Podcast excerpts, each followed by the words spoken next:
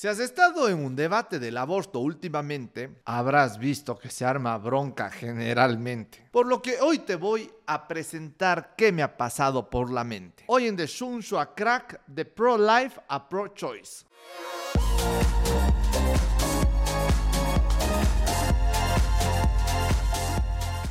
Bueno, todo esto parte de que entiendan que yo vengo de un hogar cristiano, católico, apostólico, romano, que había que ir todos los domingos a misa, que fui bautizado, hecho la confirmación, la posconfirmación, todos los sacramentos y, todas estas movidas. Y dentro de la religión católica normalmente te dicen hay que defender la vida, eh, que nazcan nomás los niños, el niño, todo niño viene con la palanqueta bajo el brazo. Y yo en realidad los primeros 20 años de mi vida tuve esa formación porque nací en medio de esas circunstancias. En la universidad, en la Facultad de Derecho, hicimos un debate y recuerdo, yo soy el que en ese debate me tocó hablar en contra del aborto y creo que era mi panel Villalta que le estaba hablando a favor del aborto. Y ahí yo en la investigación, que hijo de puta era un geniecito y me saqué la investigación, vi el caso de Steve Jobs y mi argumento de cierre fue que si es que nosotros permitiríamos el aborto, no tendríamos el iPhone. Steve Jobs no fue criado por sus padres biológicos. Su madre había quedado embarazada y en ese proceso ella había dicho, yo no puedo tener a este, a este niño. Lo tuvo y lo dio en adopción. Y esa dada en adopción tenía una característica sine qua non que decía, el niño tiene que ir a la universidad y los que vayan a adoptar a Steve tienen que ir a la universidad. Ahí es en donde cae en la familia Jobs. Les sugiero el libro Steve Jobs de Walter Isaacson, su biografía es increíble. Pero para mí era el ejemplo de que no, hay que darle chance a los niños. No sabemos a qué Steve Jobs estemos matando en el vientre. Pero lo que ves, nadie nunca gana esos debates. Cada uno empieza a dar sus argumentos, a dar sus argumentos y todos están centrados en su verdad. No es que nadie está abierto a decir, bueno, sí, sabes que ahora yo soy del otro bando, sino que es cada uno en su posición y en su interés y no se abre esto y no es un debate que se gana. Incluso me acuerdo en la oficina, en el estudio jurídico que yo estaba, ya dijimos, se cancelan las charlas del aborto porque teníamos un grupo súper pro-life y otro grupo súper pro-choice de hijo de tanque. Ya, ya llegaba a un punto casi, casi a la puñetes de la movida porque en realidad son temas que apasionan mucho y que van a lo más eh, más íntimo de las fibras humanas. Ahora hay que entender esto. La personalidad, que es la que al fin y al cabo hace que te formes un criterio sobre pro-life o pro-choice, se basa en los genes en los astros, ya lo último que estoy estudiando, pero principalmente en las emociones y experiencias de la crianza en la niñez. Yo fui criado en una familia normal, en donde normalmente la gente se casaba y se casaba y tenía hijos, también era muy normal que metan la pata con el novio que han estado ya un par de años y ya y tenías un hijo y se casen o no se casen. Pucha, eran niños felices, buenas gentes, buenas ondas. El, el tema de que si alguien quedó embarazada fuera del matrimonio ya no es que era un escándalo. Dices, oye, son cosas que suceden, pero que nunca tuvimos una cuestión compleja que alguien haya pensado en un aborto y al haber sido criado cristiano, católico, apostólico, romano, más una cuestión de vida en donde no ha habido grandes dramas, es lo que te hace que por tu crianza te vayas hacia un tema pro-life, es decir, en contra del aborto. Y aquí quiero decir que yo respeto mucho y les tengo, por ejemplo, al Santi Jaramillo y al Santi Jara, que son dos profes muy queridos que tuve la U, que ellos son full pro-life, full en contra del aborto, que son gente muy leída, con argumentos muy interesantes de todos los índoles y que respeto muchísimo mi opinión. Hoy no hice este podcast para querer cambiar de criterios a la gente, lo único que lo hice es para entender de dónde vienen nuestras emociones y de dónde viene esa personalidad que es la que finalmente nos termina concluyendo como pensar. Hay por otro lado alguien que o vivió momentos duros o ha tenido mucha cercanía a momentos duros. Incluso hay temas de gente que ha vivido de cerca una violación, hay gente que ha vivido de cerca un tema de un tío abusivo que pudo poner la mano en un lugar indebido en algún momento y que el estar cerca de problemáticas mucho más cercanas de un embarazo adolescente, del problema de quedar embarazada a los 18 años y que embarazada a los 18 años el tema de tu logística para estudiar en la universidad se complique, es una persona que por sus circunstancias va a decir, oye, no, yo soy pro-choice.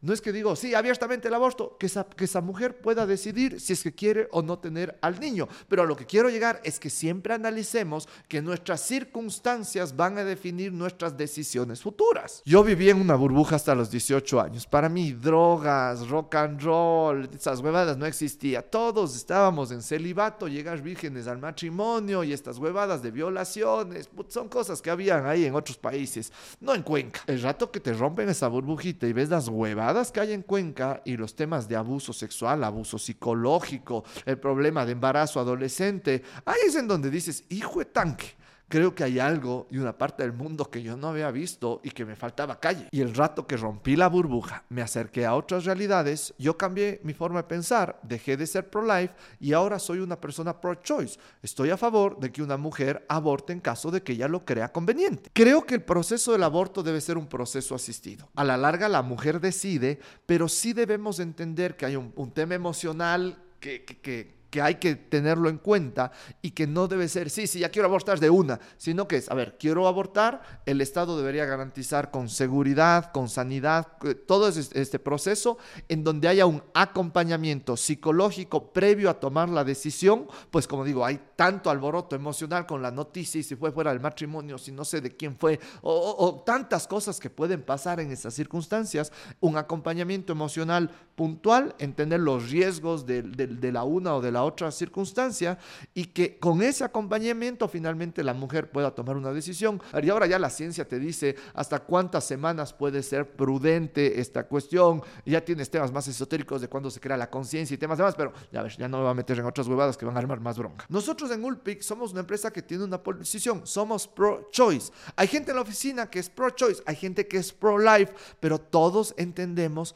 que no nos vamos a cambiar el uno a los, al, al otro y que respetamos los argumentos del tema. Y es interesante que en Ulpic ya cualquier discusión de esto no es que, ah, es que eres un tonto o eres un insensible, o no, es que vos no sabes y que, pucha, no, no, no has vivido, no sabes el problema de las... No, o sea, todos es, entendimos que todos venimos de circunstancias distintas y que cuando se conversa de esto, nadie está queriendo convencerle y hacerle cambiar al otro, sino que expongo mis argumentos con respeto, estoy abierto a escuchar tus argumentos con respeto y en base a eso tomo una decisión propia. Tenemos una posición pro LGBT somos una empresa que lo dice abiertamente y que no tiene reparos en hacerlo y que perdemos clientes por eso. Probablemente perdamos clientes por eso, pero no estamos, no hicimos una empresa solo para hacer plata o ser la mejor empresa del mundo. Estamos haciendo lo que en nuestras convicciones significa ser una mejor empresa para el mundo. Y hay extremos en donde tú puedes decir con este tema del tiempo que no creo que ninguna persona que esté a favor del aborto diga, sí, buenazo, ya quiere abortar, está de cuántos meses, ocho meses, dos semanas, ya está con una panzota, el niño ya formado, ya listo para salir. Es decir, sí, sí, aborta nomás. O sea, como que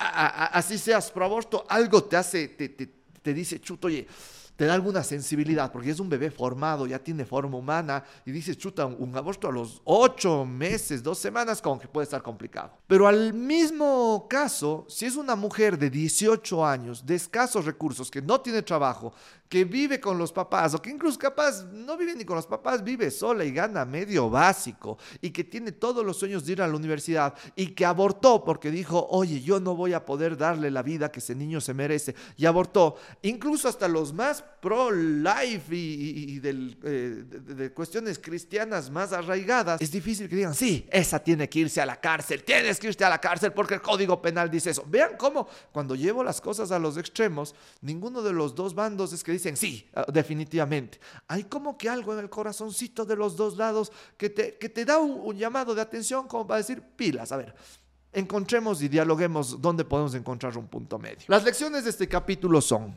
no somos seres racionales. El ser humano, el Homo sapiens, somos seres emocionales con un pequeño cerebro racional.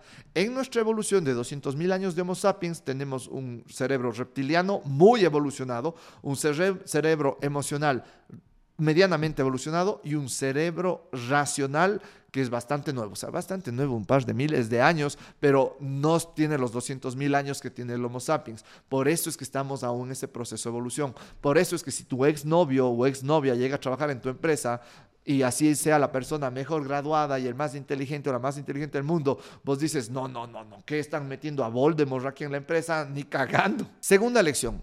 La crianza de los 0 a los 7 años de un niño que ni se acuerda que los papás dicen que voy a gastar llevándole de vacaciones y ni se acuerdan, es la etapa más importante de la crianza. Todos los estudios científicos que se han descubierto en las últimas dos décadas dicen que el éxito o el fracaso de la estabilidad emocional de un ser humano se define en sus primeros siete años de vida. Las emociones positivas o negativas que tenga un niño o una niña en sus primeros siete años de vida trascienden drásticamente en su personalidad y cómo va a ser en su adultez. Y además de las emociones, hay un tema de nutrición que debe ser sumamente importante, que es una de las vergüenzas más grandes que tiene el Ecuador, en donde el 50% de niños tienen desnutrición infantil crónica, lo cual hace que tu cerebro no se desarrolle correctamente y le pones a los 18 años de un examen del CENESID y valiste carpeta. Y creo que la tercera lección es entender que eh, si vemos que de los 0 a los 7 son tan importantes, la maternidad y la paternidad deben ser cosas que la gente debe estar lista para asumirlas. Nunca vas a ser el papá perfecto, no es que me leí todos los libros y estoy listo para ser madre o ser padre, o sea, tampoco. O sea, no vayamos al extremo de que hagamos un diplomado para ser padre de familia. Sin embargo, hay que estar en unas circunstancias emocionales, de circunstancias socioeconómicas adecuadas para que ese niño nazca y que sus primeros siete de vida y que sus primeros ceros a siete años de vida sean adecuados con buena nutrición y con correcto manejo de las emociones. Libros y herramientas sugeridas. Mi persona vitamina es un gran libro y que les recomiendo a todas las personas que tengan hijos en casa o que vayan a ser padres porque te enseña así con datos científicos de cómo de los 0 a los 7 años son tan importantes en la crianza de un niño. Inteligencia emocional de Daniel, Daniel Goleman. Todo lo que encuentren que diga inteligencia emocional Daniel Goleman, si están interesados en este tema, cómprenlo porque es muy bueno.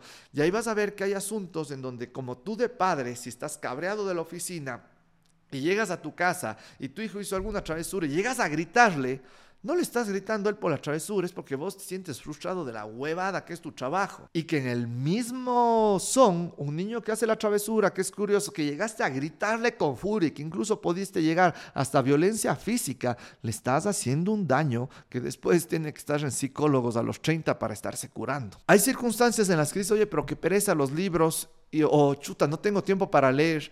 Tengo una alternativa en donde te doy 7, 8 minutos a la semana de un resumen práctico de un libro bomba aterrizado a la experiencia ecuatoriana y con mi experiencia personal, en donde en mi canal de Nicolás Eres Muñoz puedes unirte y por menos de lo que te cuesta Netflix puedes empezar a tener un mundo de conocimiento sumamente digerido, pero directamente listo para que lo empieces a practicar. Hay un documental en Netflix de bebés buenazo, también muy recomendado para que lo vean, y uno de mis libros favoritos, 21 lecciones para el siglo XXI, en donde te da más una visión de mundo de cómo deberíamos estructurar mejor muchas cosas. Con esto, amigos, no quiero decir que todos debemos ser pro-life o pro-choice. Lo que quiero decir es que debemos respetar nuestros argumentos, conversar exponiéndolos con respeto y asimismo no estar cuando estoy escuchando la posición contraria. No, no, no, no. Y qué puta, estar abierto, estar con una posición normal, tranquila, abiertos a escuchar y lo más importante es empecemos a comprender y analizar que quien me está hablando veamos cómo habrá sido su niñez. Y ahí veremos cómo en realidad es el diálogo que estamos haciendo.